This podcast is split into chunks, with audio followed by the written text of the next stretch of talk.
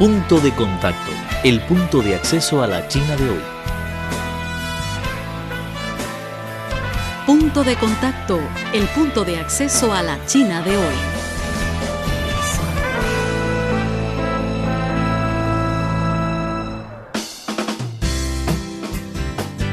Hola, ¿qué tal amigos? Esto es Punto de Contacto. Desde Beijing, capital de China, los saluda Vivian Li. En el programa de hoy, mi colega Eric Lavalle entrevistó con un economista e investigador peruano, Carlos Aquino Rodríguez. Durante su visita en China los días 15 y 16 de mayo, dictó un ciclo de conferencias. El doctor Aquino estudió una maestría y un doctorado en la Universidad de Kobe en Japón. Además, es traductor oficial de japonés del Ministerio de Relaciones Exteriores de Perú. Las conferencias comenzaron en la Academia de Ciencias Sociales de China, luego en la Universidad de Relaciones Internacionales y finalmente en la Universidad de Pekín. Los temas tratados fueron las relaciones económicas entre China y América Latina y las relaciones entre Perú y China, diplomacia, migración, economía y política. No se vayan amigos, vamos a escuchar la entrevista. En punto de contacto queremos estar conectados contigo. Escríbenos al correo electrónico spa.cri.com.cl. También tenemos una dirección de Twitter que es arroba CRI Espanol. Y no olvides ingresar a nuestro sitio web. La dirección es espanol.cri.cn. En punto de contacto esperamos sugerencias. Estamos con el destacado doctor eh, Carlos Aquino, eh, economista peruano de la, de la, Universidad Nacional Mayor de San Marcos. Eh, él está en China unos días para hablar específicamente sobre la economía y bueno, le damos los micrófonos de Radio Internacional de China. profesor, un saludo. Ah, muchas gracias, contento de estar en China. Tengo la suerte de en los últimos años venir casi todos los años de China y admirado de cuánto crece este país, ¿no? Cada vez. Bueno, eh, a, propósito de, sus conferencias que están básicamente centradas en la cuestión económica, eh, usted ha destacado que en realidad eh, la relación óptima económica tiene que estar basada en un análisis de las culturas, en un análisis de los países, de las ventajas, todo eso, y ha destacado que, que Perú tiene una, un déficit de infraestructura física, de transporte, comunicaciones y de mano de obra calificada.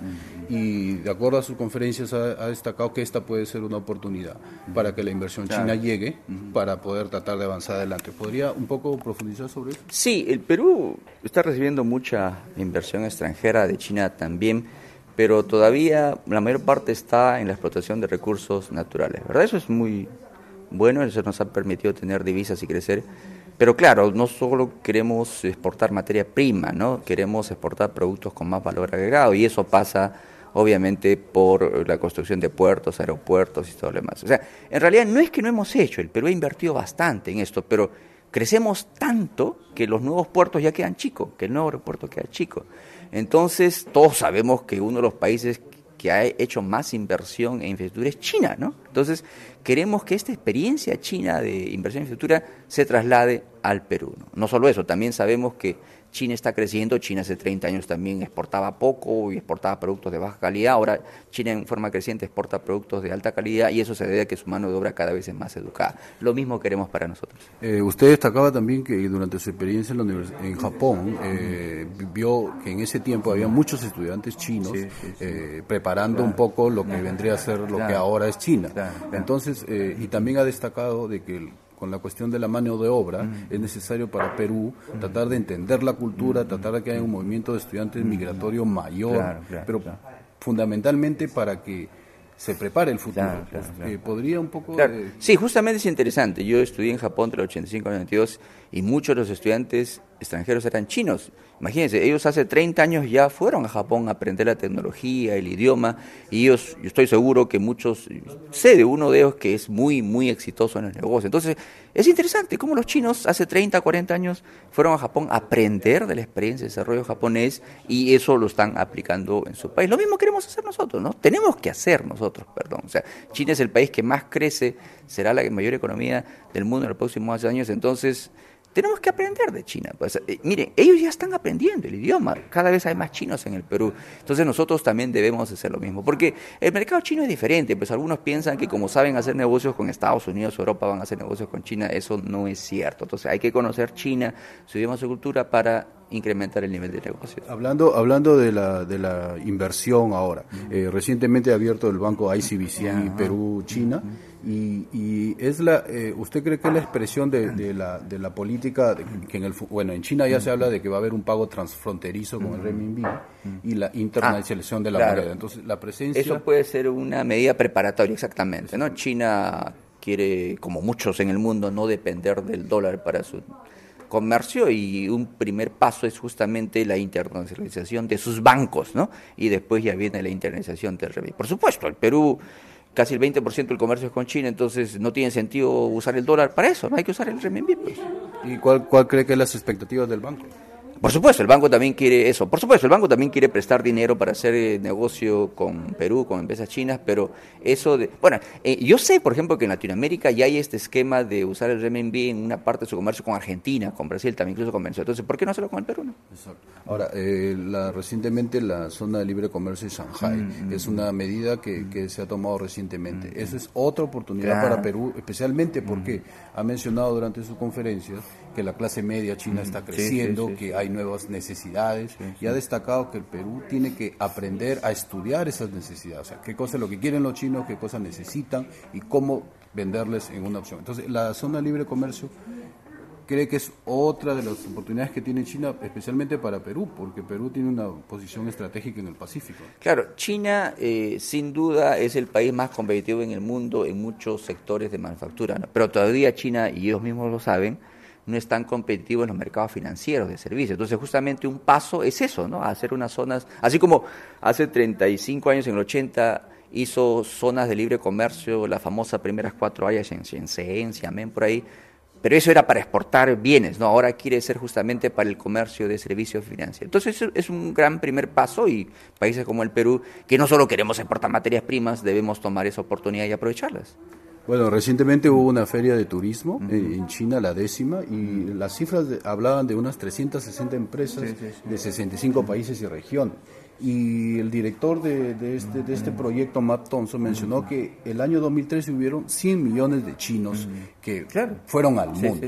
Entonces, eh, eh, ese es, eh, siempre hablando de Perú y, la perspectiva económica, y qué, qué es lo que debe hacer, o sea, qué es lo que hemos hecho mal o qué es lo que hay que hacer, qué es lo que hay que mejorar para a poder atraer, aunque sea el 1% de esos 100 millones de chinos. Sí, sí es un problema. China es, el, el año pasado leí que los chinos gastaron casi 100 mil millones de dólares en el extranjero, es una cifra enorme. Los chinos son uno de los que más gastan dinero cuando viajan afuera. El problema es que, claro, con el Perú, porque no vienen más chinos, hay varios temas. Uno es el tema de la conectividad, ¿no? Sí, pues es muy lejos para los chinos. Entonces, Habría que ver la forma de conseguir eh, una línea directa. Por ejemplo, los mexicanos están muy bien porque hay un vuelo, entiendo, Shanghai-Tijuana, ¿no? Entonces, ¿por qué tratar no hacer algo parecido? Lo otro que es más fundamental, más importante, es que lamentablemente pues no hay la infraestructura para recibir chinos, ¿no? Hoteles donde sirvan, por ejemplo, en la mañana su desayuno chino, que intérpretes eh, de idioma chino, que le ven servicios, panfletos en idioma chino. No hay, o sea, los chinos no conocen. O sea, lo primero es hacer que los chinos conozcan qué es el Perú, qué es Machu Picchu, preparar más información en idioma chino. Y por supuesto en el Perú la infraestructura, hoteles, guías y todo lo demás, ¿no? En, la sesión inaugural de la legislatura anual de este año, el ministro Li Keqiang eh, habló de que el crecimiento eh, económico era 7.5% en 2013 y que se aspiraba un 7.5, mm. pero diferencia el 7.7 del año anterior. Entonces, el paquete incluía, mm. bueno, racionalizar mm. eh, el consumo doméstico, abrir industrias controladas por capital estatal, sector bancario, generación eléctrica y ferroviarios. O sea, desde el punto de vista, ustedes un, tiene su PhD en economía, entiende mucho de la cuestión de, economía, especialmente en Asia. Entonces, eh, el temor que siempre hay de que, de que, el crecimiento económico de China eh, sea como lo deciden los, los gobernantes, entonces, el Perú, eh, usted acaba de mencionar que no hay que ser dependiente de ningún país, de ningún mercado. Entonces, ¿qué, ¿cuál es la actitud desde el punto de vista de la política económica que debe tener el Perú frente a estas cifras que ya, ya, ya, no, influyen? ¿no? Eso es claro, o sea, China ya pasó su época de crecer 10%. Era, era insostenible. Entre otras razones, somos testigos, mucha inversión, mucha contaminación y China no quiere eso, ¿verdad? Tampoco quiere depender mucho en el sector externo, quiere incrementar la demanda de su consumo interno. Entonces China ya no va a crecer 10%, repito, va a crecer 7, 7.5%. Pero es bastante eso, ¿no? Entonces yo creo que con eso es suficiente, pero repito una de otra vez, no solo materias primas, sino también más productos manufacturados. Y para eso, repito, el tema es el conocimiento del mercado chino, del idioma, de la cultura y todo lo demás. China va a seguir creciendo, la urbanización también mencioné, ¿no? O sea, habrá en los próximos 30 años 350, 400 millones de chinos que vengan a las ciudades. Ellos quieren todo, ¿no? Escuelas. Y, y lo otro que también es muy importante. China tiene una política de un niño por familia y aunque relajen esa política no van a haber más niños, o sea, la familia va a tener solo un niño y ese niño pues tiene que tener lo mejor, ¿no? Entonces, todo lo que sea vender para niños, desde ropa, alimentos, es un negocio. ¿Y por qué el Perú no se posiciona en eso? Bueno, eh, eh, para el año 2020 los chinos, eh, según las cifras de, las, de las instituciones, serán 1.410 millones. Entonces, dentro de la producción anual alimentaria, han producido el año pasado 600 mil toneladas. Y al mismo tiempo han importado 15 millones de cereales en 2013. un aumento de un millón de toneladas. Mm, mm. Eso es lo que está haciendo China. Mm. Entonces, eh, eh, podrá, o sea, la cuestión de la política alimentaria en China. van a necesitar eh, todos esos productos. Esa, esa es otra oportunidad para Perú. Que, ¿Usted cree que la política comercial está enfocada para atender ese mercado en el futuro? Y no olvidemos que hay el tema de la seguridad alimentaria. Yo sé que el Perú está abriendo una bonita oficina comercial en Beijing, estaba ahí el día de ayer. Yo sé que una de las prioridades es eso, ¿no? La agroindustria eh, eh, y tengo entendido que no solo frutas, sino también vegetales. Claro, yo sé que debe ser así, o la quinoa también, lo que es muy admirada, sé por algunos chinos entonces hay una labor de publicidad de hacer. Muchos no conocen las cosas del Perú, piensan que Perú solo tiene cobre y hierro, pero no es así. Pues Perú exporta agroindustria a otros países, ¿por qué no exportarlo eso a China? Por un desconocimiento de mercado. Entonces hay que hacer esa tarea, es una tarea pendiente. Ahora, eh, la cuestión de la, de la, política laboral, ¿no? Mm, mm. Le, acaban de preguntar en la conferencia mm, qué oportunidades de trabajo hay especialmente para las mujeres. Solamente un dato. La próxima semana comienza el foro de la mujer de APEC y hay una y han creado desde el año 2010, si no me equivoco, quizás antes, para comprobar la fecha, el ABAC mujer. O sea, quiere decir que el rol de la mujer, especialmente en Asia, por lo menos APEC ya se dio cuenta de, que, funciona. Entonces, desde el punto de vista económico, factores ya no vamos a detallar, pero especialmente en Asia. Eh, ¿Cómo ve a la mujer en el proceso económico de desarrollo de Asia que está tan galopante? En Asia, especialmente, por solo mencionar tres países, China, Japón y Corea, es admirable cómo las más educadas son las mujeres. Lo mismo que en el Perú. Entonces, la mujer tiene un potencial enorme, son las más educadas, se casan muy tarde y aprenden, repito, idiomas extranjeros. Entonces, yo, creo que ellas están más capacitadas que los hombres en justamente eh, en el tema de la globalización, ¿no? en cualquier tema, ¿no? comercio, negocios, eh, el tema académico, el tema diplomático. Entonces, hay que aprovechar ese potencial. ¿no? Claro, Asia comparado con otras regiones, también lo dije, la posición de la mujer estaba un poco bajo, excepto en China, ¿no? que por la evolución comunista el papel de la mujer se elevó mucho. Entonces, yo creo que es un potencial que APEC se ha dado cuenta y que debe aprovechar. ¿no? Ahora, vamos, las dos últimas preguntas van en el sentido de, de, la oportunidad de negocios para los empresarios peruanos. o sea, China es un continente, lo mencionó durante su conferencia.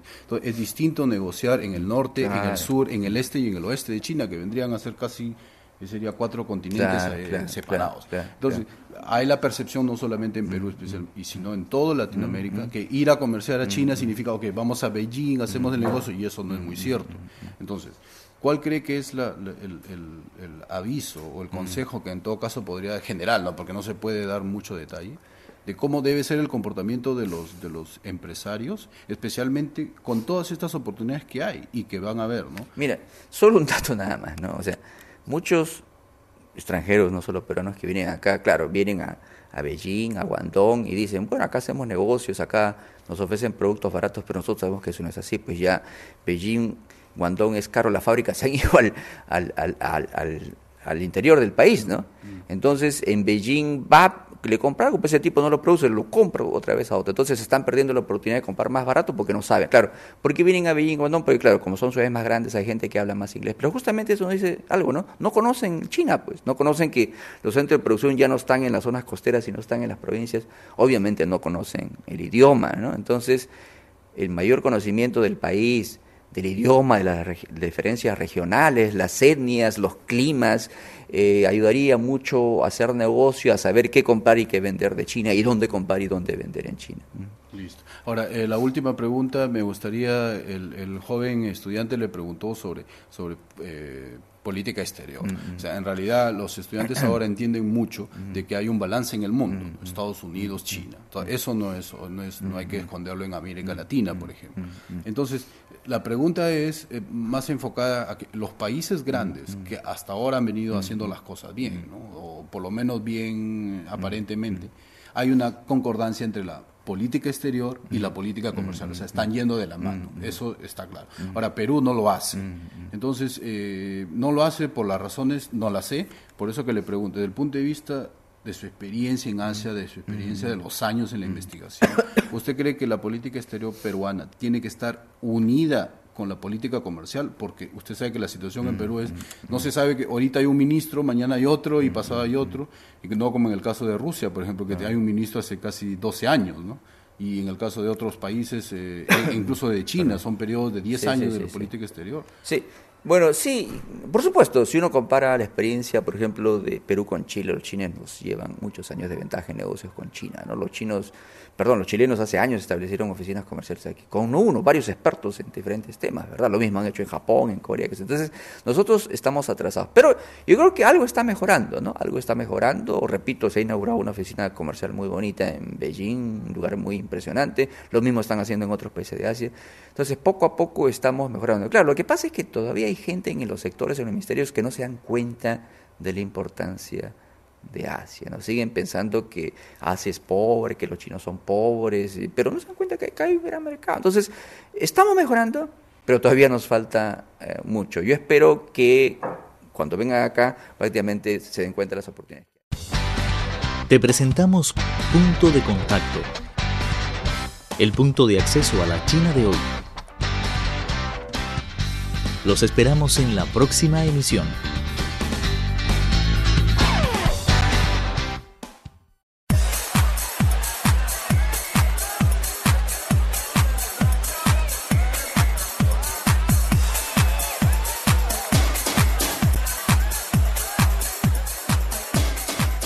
¿Te consideras un apasionado por el fútbol? ¿Quién es tu futbolista favorito? ¿Messi? ¿Cristiano Ronaldo? ¿Kaká? ¿Andrés Iniesta? ¿Te gustaría mostrarnos tu pasión por el fútbol? ¿Quieres compartirnos tu historia entre el fútbol y tú? Participa en nuestra promoción Pasión por el Fútbol, con la que el Departamento de Español de Radio Internacional de China da la bienvenida a la Copa Mundial Brasil 2014. Habrá regalos especiales. Envíanos tus fotos, textos, videos, audios y todo lo que muestre tu pasión por este deporte a nuestro correo electrónico spa.cri.com.cn. En Facebook nos encuentras como Radio Internacional de China en español y en Weibo como CRI Latin Function y en WeChat somos CRI Spanish. Esperamos tu participación.